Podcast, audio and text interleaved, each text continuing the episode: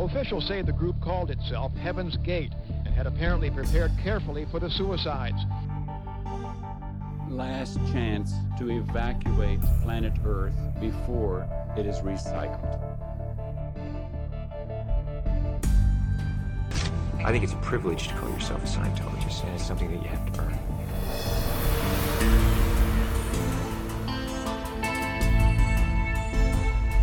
Sekta. Der Podcast über Sekten und religiöse Sondergemeinschaften. Now we're looking to the key that is within every heart and breast. And I, God that came from the earth of earth.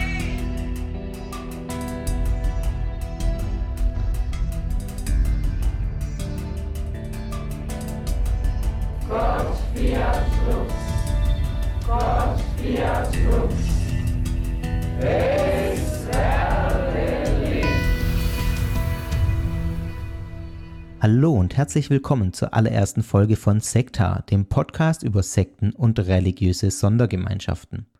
Was kommt euch denn so in den Sinn, wenn ihr an das Wort Sekte denkt? Ist das der Klassiker Scientology? Sind das die Zeugen Jehovas, die Mormonen oder vielleicht auch die zwölf Stämme, die ja auch einige Medienpräsenz hatten in den letzten Jahren? Gemeinsam mit euch möchte ich in diesem neuen Podcast dieses Themenfeld Sekte weiter entdecken. Es gibt nämlich neben den Beispielen oder Gruppen, die ich gerade genannt habe, noch ganz, ganz viele andere, die man auch unter dem Begriff Sekte zusammenfassen könnte. Vielleicht aber auch nicht, denn vielleicht taugt der Begriff Sekte ja gar nicht und man bräuchte ganz andere Begrifflichkeiten. Darum soll es heute in der ersten Folge so ein bisschen gehen. Bevor ich loslege, sage ich aber noch ein paar Worte zu mir, damit ihr auch wisst, wer euch hier zutextet, wer vor dem Mikro sitzt. Mein Name ist Fabian Meisenhölder. Ich bin eigentlich äh, Blogger. Unter theopop.de findet man mich normalerweise. Da schreibe ich über Religion, Medien und Popkultur, was mich so interessiert. Mal mehr, mal weniger häufig. Und das mache ich seit einigen Jahren auch sehr gerne. Also das ist so der Internet-Hintergrund, aus dem ich komme sozusagen. Ich bin evangelischer Theologe und ja, aus Sicht der römisch-katholischen Kirche könnte man mich also auch als Sektierer bezeichnen.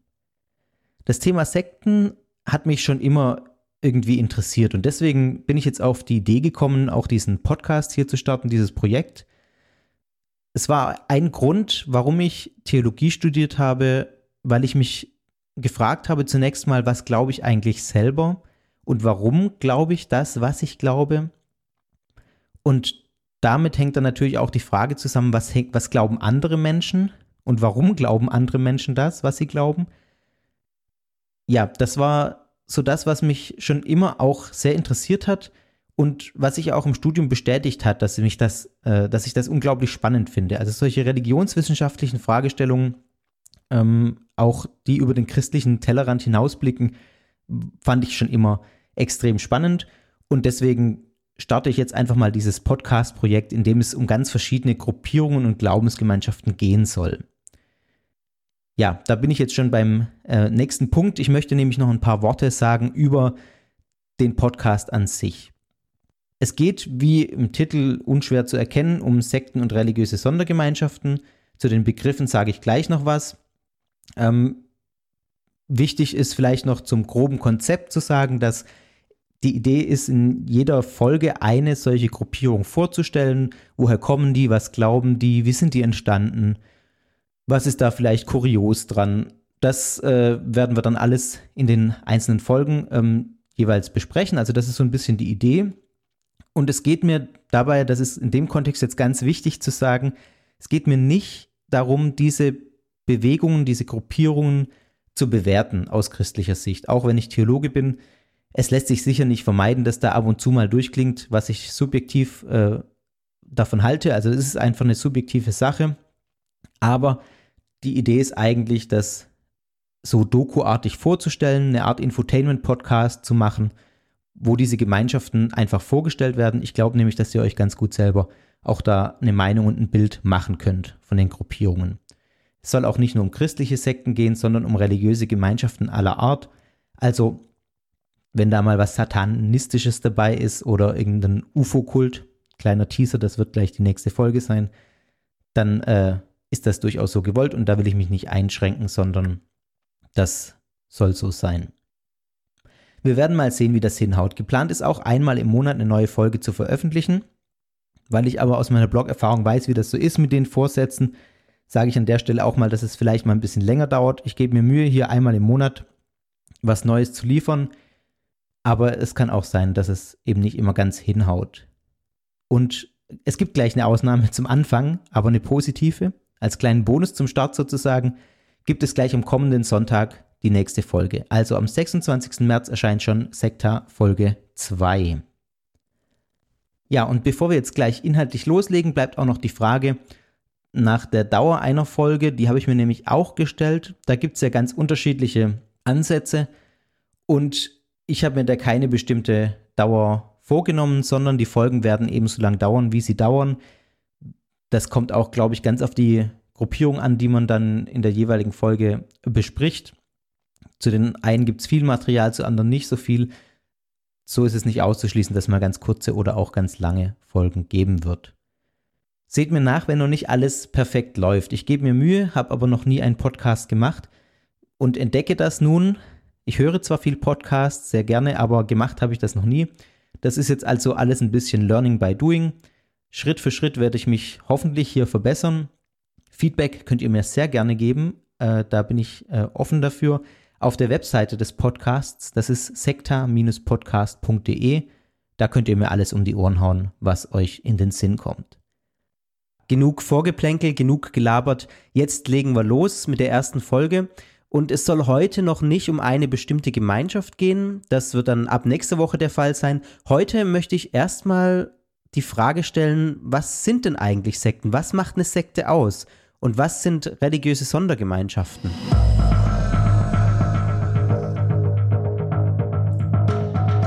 Ja, im Titel dieses Podcasts habe ich die Begriffe Sekten und religiöse Sondergemeinschaften gewählt. Man könnte sich jetzt fragen, warum dem Begriff Sekte noch was nebenan stellen. Das liegt einfach daran, dass das da muss man sich, glaube ich, nur mal vergegenwärtigen, wenn man den Begriff Sekte hört, was man da für Assoziationen hat. Der Begriff ist sehr negativ besetzt. Deswegen ist es so, dass ganz viele, also eigentlich alle den Begriff heute vermeiden. Also Religionswissenschaftler, Soziologen, auch die Kirche und die Politik. Da wird der Begriff eigentlich nicht mehr äh, verwendet und wegen seiner Undifferenziertheit auch abgelehnt. Ich habe dann ein Zitat gefunden vom ähm, Psychologen Michael Utsch, der arbeitet bei der Evangelischen Zentrale für Weltanschauungsfragen in Berlin, also bei der EZW, das ist eine, die Abkürzung dafür. Und der, den haben wir mal im, für unser Studierendenmagazin an der HU, an der Theologischen Fakultät, haben wir mal gefragt, was denn eigentlich eine Sekte ausmacht. Und damals hat er geantwortet, pauschale Sektenmerkmale sind schwierig zu benennen. Aber es gibt natürlich psychologische Kriterien. Wenn beispielsweise eine Gruppe beansprucht, ein alleingültiges Prinzip zu haben, der einzige Weg zu sein oder alle anderen abwertet. Zudem muss man schauen, wie manipulativ eine Gruppe ist. Auch Tupperware-Partys können manipulativ sein. Die Grenzen sind fließend. Ja, das mit den Tupperware-Partys kann ich tatsächlich bestätigen. Da war ich erst kurz nach Weihnachten auf einer und das war äh, durchaus sehr manipulativ. Aber wir sind noch glimpflich davon gekommen. Ja, also die Grenzen sind fließend und es lässt sich nicht ganz klar sagen, was denn eigentlich ähm, eine Sekte ausmacht oder nicht. Auch wenn es ein paar Kriterien gibt, zu denen sage ich später noch was ich glaube, man muss sich auch erstmal fragen, um so ein bisschen einen neutraleren Blick drauf zu kriegen, vielleicht, woher denn die Bezeichnung Sekte überhaupt kommt. Und da ist es so, das ist ein lateinischer Begriff. Das Wort Sekta, so heißt ja auch dieser Podcast, ist nicht zufällig gewählt, sondern ist der Ursprung unseres deutschen Wortes Sekte. Und der bedeutet eigentlich so viel wie Partei, Richtung oder Lehre und ist auch mit dem lateinischen Wort verwandt, das äh, heißt äh, sequi und das bedeutet nachfolgen. Also ist es eigentlich ein ganz wertneutraler Begriff von der Wortherkunft her und hat in der Antike zum Beispiel philosophische Schulen bezeichnet. Also war da gar nicht irgendwie wertend, sondern eigentlich sehr neutral. Und im Christentum war es so, dass man dann äh, den Begriff äh, Heresis schon sehr früh verwendet hat. Das ist ein Lehnwort aus dem Griechischen, beziehungsweise eigentlich ein griechisches Wort, das dann aber auch als Lehnwort ins Lateinische kam. Und das bedeutet eigentlich nur Wahl. Also die Wahl, das, was man gewählt hat. Also alles eigentlich erstmal sehr wertneutrale Begriffe. Und verantwortlich dafür muss man sagen, dass der Begriff schließlich negativ äh, konnotiert wurde, waren tatsächlich wir Christen. Obwohl das Christentum, das ist ja auch im Allgemeinen eigentlich bekannt, anfänglich eigentlich nichts anderes war als eine Sekte, nämlich eine jüdische Sekte, die eben sich entschlossen hat, den Lehren eines gewissen Jesus von Nazareth zu folgen. Und das fand ich ganz spannend, habe ich jetzt auch nochmal äh, im, im Zuge dessen, dass ich mich mit der Frage beschäftigt habe, äh, gesehen oder nachgelesen, dass das Wort Sekta tatsächlich in der lateinischen Bibel steht. Wer es nachlesen will in Apostelgeschichte, Kapitel 24, Vers 5, ist tatsächlich die Rede von der Sekta des Nazareners. Im Christentum ist es nun so, dass dieser Begriff Heresis, das ist ja dann der Begriff, der da verwendet wurde, anfänglich auch, weil, oder dann auch äh, durch die Kirchengeschichte hinweg, weil es einfach auch eine griechische Ursprache war im Neuen Testament.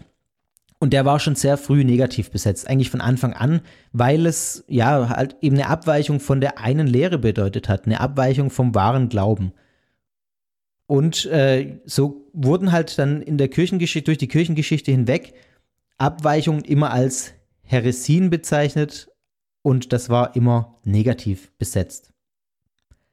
Auch muss man sagen, in der Reformation, deswegen habe ich das in der Einleitung auch gesagt, äh, dass ich eigentlich auch ein Sektierer bin aus Sicht der römisch-katholischen Kirche, denn die Reformation oder die, die, die lutherische Kirche wurde dann als Lutherana bezeichnet.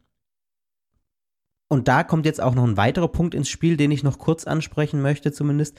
Geprägt wurde die Bedeutung des Wortes Sekte noch von einer zweiten möglichen Herleitung, nicht von dem lateinischen Wort sectas, äh, Parteirichtung Lehre, sondern auch von dem lateinischen Wort secare, das heißt so viel wie abschneiden, abtrennen. Und wenn man das mal im Kopf kurz durchgeht, das ist tatsächlich eher die Bedeutung, unter der wir das Wort Sekte heute verstehen. Sekta, äh, Sekte wurde mit dieser Bedeutung von Abtrennung also auch als Bezeichnung für die Abspaltung von einer Muttergemeinschaft äh, genannt oder wurde zu dieser Bezeichnung.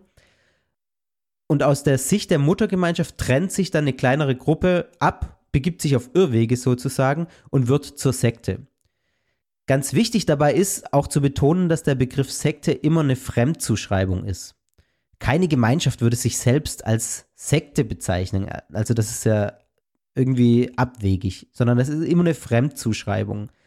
Und ganz klassisch könnte man hier als Beispiele noch die Zeugen Jehovas, die Neuapostolische Kirche, obwohl es da sich schon wieder ein bisschen geändert hat, oder auch die Mormonen sehen, die aus dem Christentum heraus entstanden sind und aus Sicht der christlichen Kirche dann zu Sekten wurden und das kann man auch erstmal wertneutral so festhalten. Also auch Abspaltungen kann man ja erstmal wertneutral verstehen.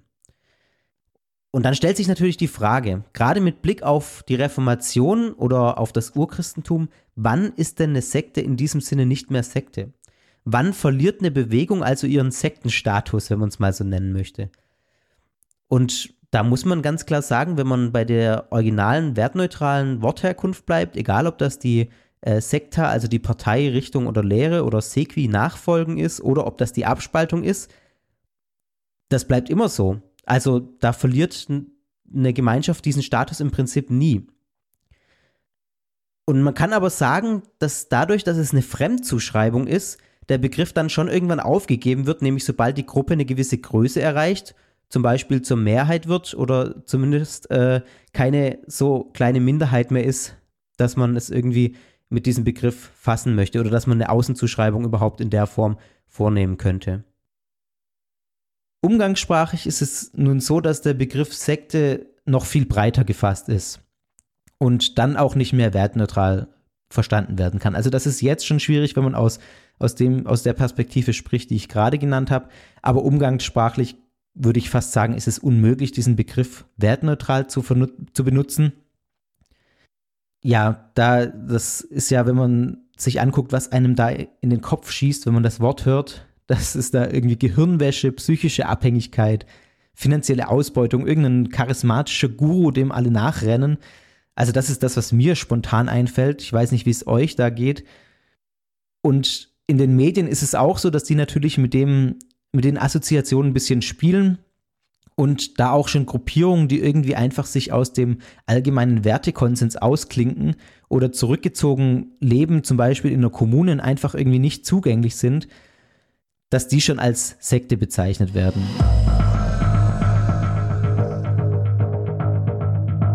Ja, das, was ich gerade so ein bisschen ausgeführt habe, hat dann dazu geführt, dass man sich überlegt hat, kann man diesen Begriff überhaupt noch verwenden? Und dann ist man auch zu dem Schluss gekommen, das ist eigentlich nicht mehr möglich und man hat sich dann auch entschlossen, andere Begriffe zu wählen, wie zum Beispiel neue religiöse Bewegungen, neue religiöse Gemeinschaft oder eben das, was ich im Titel dieses Podcasts auch gewählt habe, religiöse Sondergemeinschaft. Die Begriffe sollen dazu dienen, dass man einfach von diesem Bewerten wegkommt erstmal. Also dass man irgendwie, ja, man könnte sagen, phänomenologisch rangeht, also sich erstmal anguckt, was ist denn da überhaupt da, sich das wahrnimmt, das beobachtet, das beschreibt, ohne das gleich zu werten. Und da sind die Begriffe auch ganz gut geeignet, finde ich. Ich habe mich für den Begriff religiöse Sondergemeinschaft aus zwei Gründen entschieden. Zum einen hat mich so ein bisschen das Neu gestört, beziehungsweise das äh, ist der eine Grund, aus einem Grund, der zwei Aspekte hat. Also mich hat das Neu gestört an diesen anderen Begriffen. Erstens, weil es nicht immer neue Dinge sind, die da auftauchen. Es ist ja so, dass ganz viele Gruppierungen Sachen aufgreifen, die vorher schon da waren und die dann eben in einer anderen Form präsentieren, in einer neuen Form. Von daher ist der Begriff schon auch irgendwie dann äh, gerechtfertigt.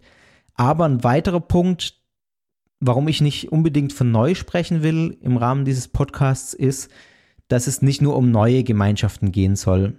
Ich will mir offen halten, auch historische Gemeinschaften in den Blick zu nehmen.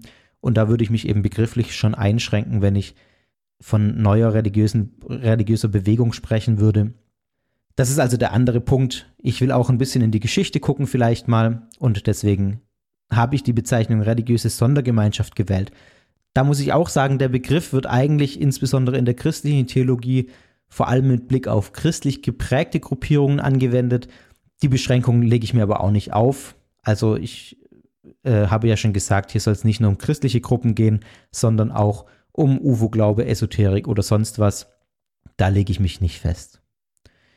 Und ich will auch den Begriff Sekte nicht ganz loslassen, deswegen steht er ja auch noch im Podcast-Titel.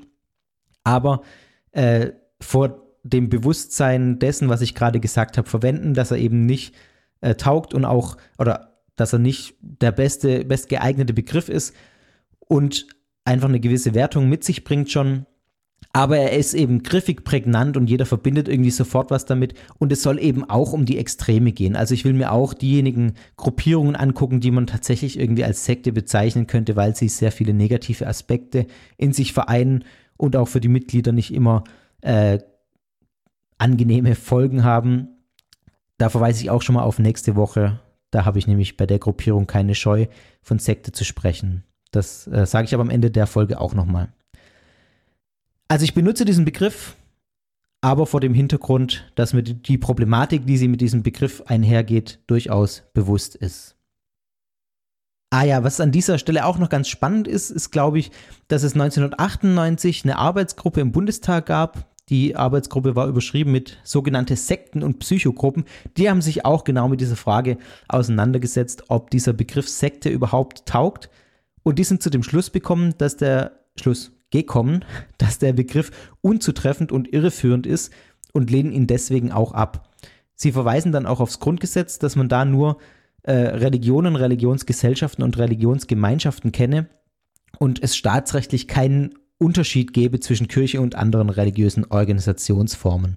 Also das vielleicht an der Stelle auch nochmal ein ganz interessanter Hinweis.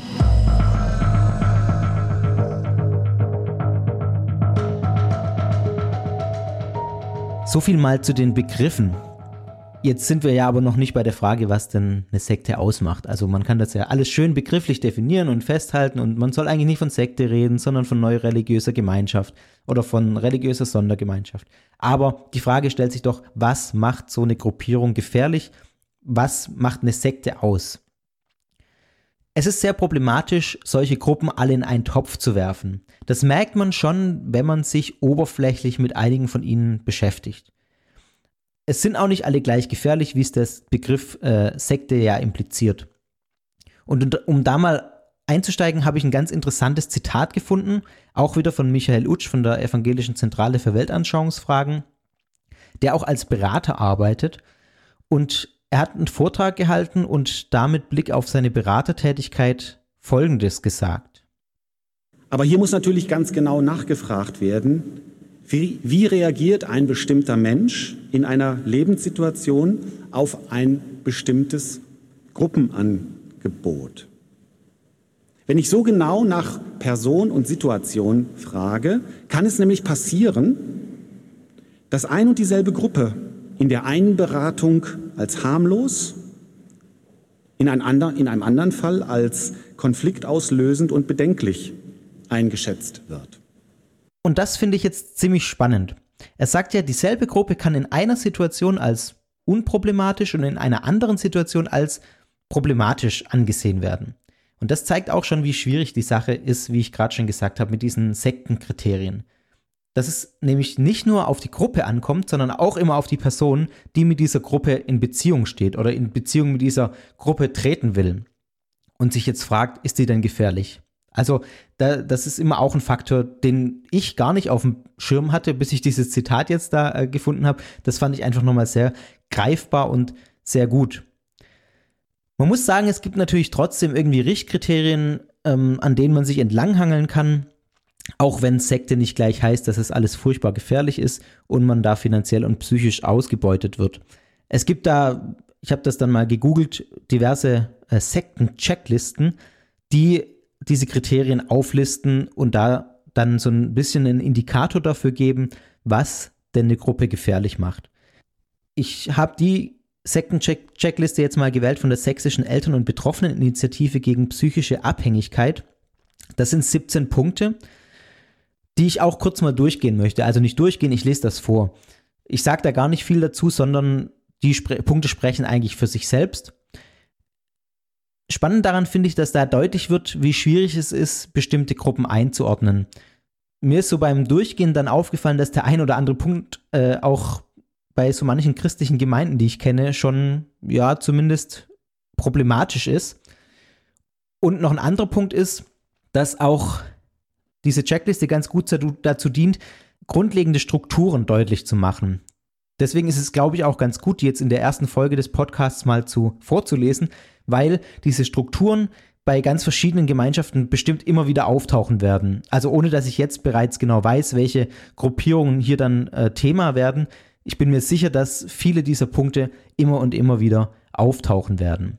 Also, hier mal die Checkliste.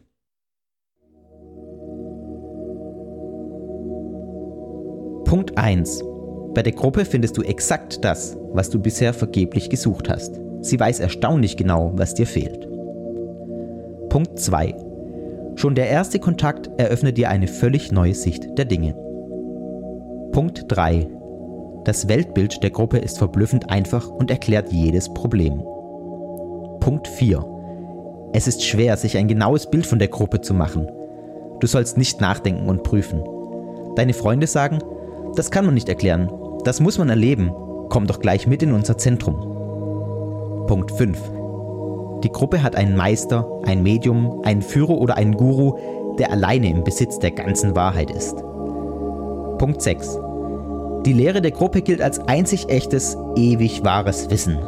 Die etablierte Wissenschaft, das rationale Denken, der Verstand werden als Verkopfung, als negativ, satanisch oder unerleuchtet abgelehnt. Punkt 7.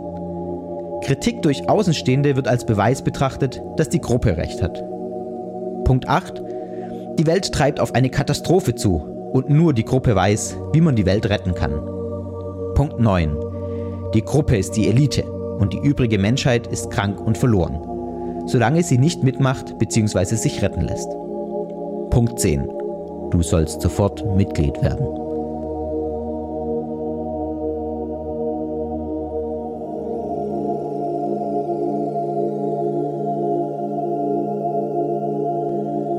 11. Die Gruppe grenzt sich von der übrigen Welt ab etwa durch Kleidung, Ernährungsvorschriften, eine eigene Sprache, strenge Reglementierung zwischenmenschlicher Beziehungen. Punkt 12. Die Gruppe will, dass du alle alten Beziehungen abbrichst, weil sie deine Entwicklung behindern. Punkt 13. Dein Sexualverhalten wird dir exakt vorgeschrieben, etwa Partnerwahl durch die Leitung, Gruppensex oder auch totale Enthaltsamkeit. Punkt 14. Die Gruppe füllt eine gesamte Zeit mit Aufgaben. Verkauf von Büchern oder Zeitungen, Werben neuer Mitglieder, Besuch von Kursen, Meditation. Punkt 15. Es ist schwer allein zu sein. Jemand aus der Gruppe ist immer dabei. Punkt 16. Wenn du zweifelst, wenn sich der versprochene Erfolg nicht einstellt, bist du selbst schuld, weil du dich angeblich nicht genug einsetzt oder weil du nicht stark genug glaubst. Punkt 17. Die Gruppe verlangt strikte Befolgung ihrer Regeln und Disziplinen als einzigen Weg zur Rettung.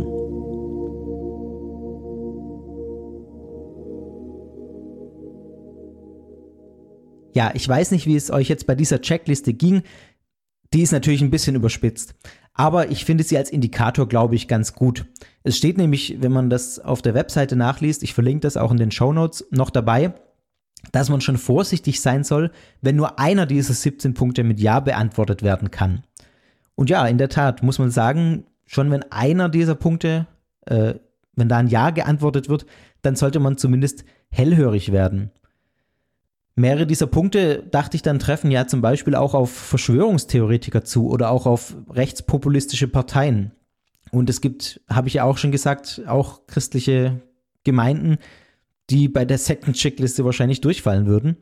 Und trotzdem muss man sagen, sind nicht alle, die dort Mitglied sind, gleich in irgendeiner psychischen Abhängigkeit verloren, werden nicht alle gleich psychisch ausgebeutet. Also man muss sehr differenziert damit umgehen. Ja, wenn man jetzt so ein kurzes Fazit ziehen möchte, was bleibt dann? Man könnte vielleicht sagen, es geht weniger um Begrifflichkeiten, sondern vielmehr um die Frage, was und welche Strukturen und Eigenschaften eine Gruppierung problematisch machen. Die kamen ja gerade in der Checkliste ganz gut vor.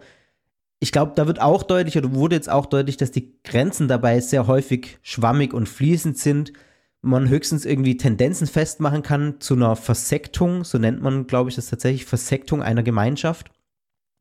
Und ich nenne vielleicht nochmal die wichtigsten, die mir so ja einfach wichtig sind und die ich so als ganz wesentliche Punkte sehe.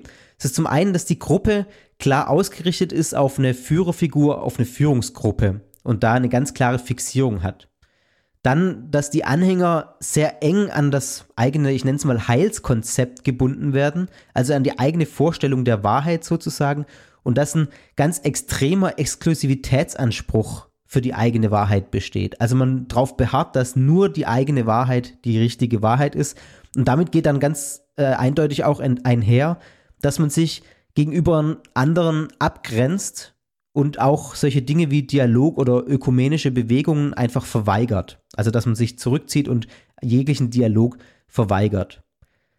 Dann äh, gibt es in solchen Gruppen oder werden solche Gruppen auch problematisch, wenn es sehr strenge moralische Normen für die eigenen Mitglieder gibt oder ein sehr strenges Regelwerk, von dem auch keine Abweichungen geduldet werden.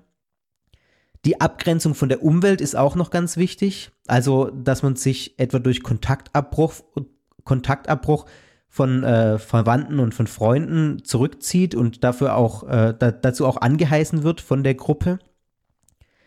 Ganz wesentlich finde ich den Punkt, dass Zweifel, Fragen und Kritik unerwünscht sind und weder von innen noch von außen geduldet werden. Und das ist auch was, was ich glaube ich für eine gesunde Gruppe sozusagen für extrem wichtig und wesentlich halte, dass man Zweifel, Fragen und Kritik zulässt, um sich ständig selbst zu hinterfragen. Und das ist eben bei Gruppierungen, die problematisch werden, nicht mehr so. Und dann als letzten Punkt noch, wer die Gruppe verlassen will, der wird verteufelt, bedroht oder tyrannisiert. Und das heißt auch, damit wird das Austreten schwer gemacht, auch durch zum Beispiel solche Dinge wie wirtschaftliche Abhängigkeit oder äh, psychische Abhängigkeit oder weil das ganze soziale Umfeld zum Beispiel nur noch aus der Gruppe besteht und man andersweitig gar keine Kontakte mehr hat. Also das sind so die wesentlichen Punkte, die ich, glaube ich, nochmal nennen würde hier als kurze Zusammenfassung. Die Gefährlichkeit einer Sekte lässt sich zwar anhand dieser und der anderen Kriterien weiter noch eingrenzen, letztlich kommt es aber vor allem bei Gruppierungen, die Grenzfälle sind, und das sind ziemlich viele, glaube ich, auch sehr auf das einzelne Individuum an, das in Beziehung zu dieser Gruppe steht. So kann man es, glaube ich, mal zusammenfassen. Um noch zwei Worte zu den Begriffen auch zu sagen, weil ich da jetzt auch sehr ausführlich drüber geredet habe. Der Begriff Sekte ist also aus den mehreren Gründen, die ich genannt habe, äh, problematisch und auch nicht so einfach abzugrenzen. Und er ist vor allem nicht geeignet, wenn man pauschal von religiösen Gruppen außerhalb der großen Religionsgemeinschaften sprechen möchte oder spricht. Auch wenn er von der Wortherkunft neutral ist, ist das heute eigentlich nicht mehr so durchzuhalten. Das ist nicht mehr so zu verwenden in, in einem neutralen Sinne. Das geht eigentlich nicht. Es gibt deshalb Alternativbegriffe, die sind vielleicht ein bisschen sperrig, aber dafür neutral äh, gehalten und ohne Wertung. Diese Begriffe sind neue religiöse Bewegung, neue religiöse Gemeinschaft oder eben religiöse Sondergemeinschaft. Es gibt noch ein paar andere, aber das sind die häufigsten. Und ja, die das Ziel verfolgen, erstmal eine beschreibende, also eine deskriptive Sicht auf Bewegungen und Gruppierungen begrifflich zu verankern.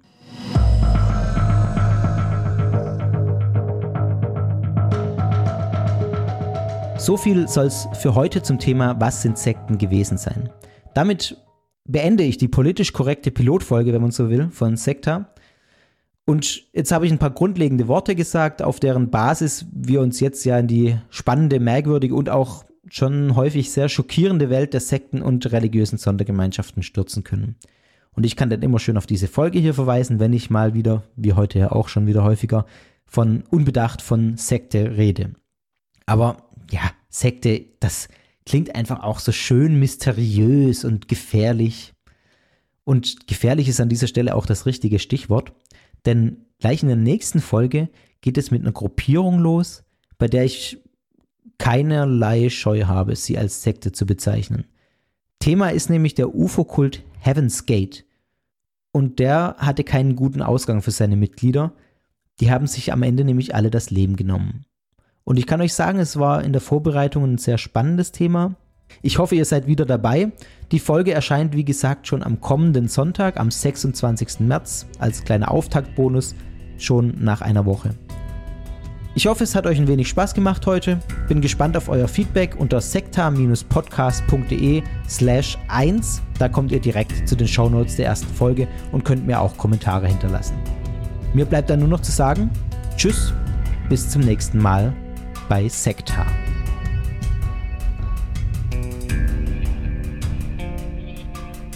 Das war Sekta, der Podcast über Sekten und religiöse Sondergemeinschaften.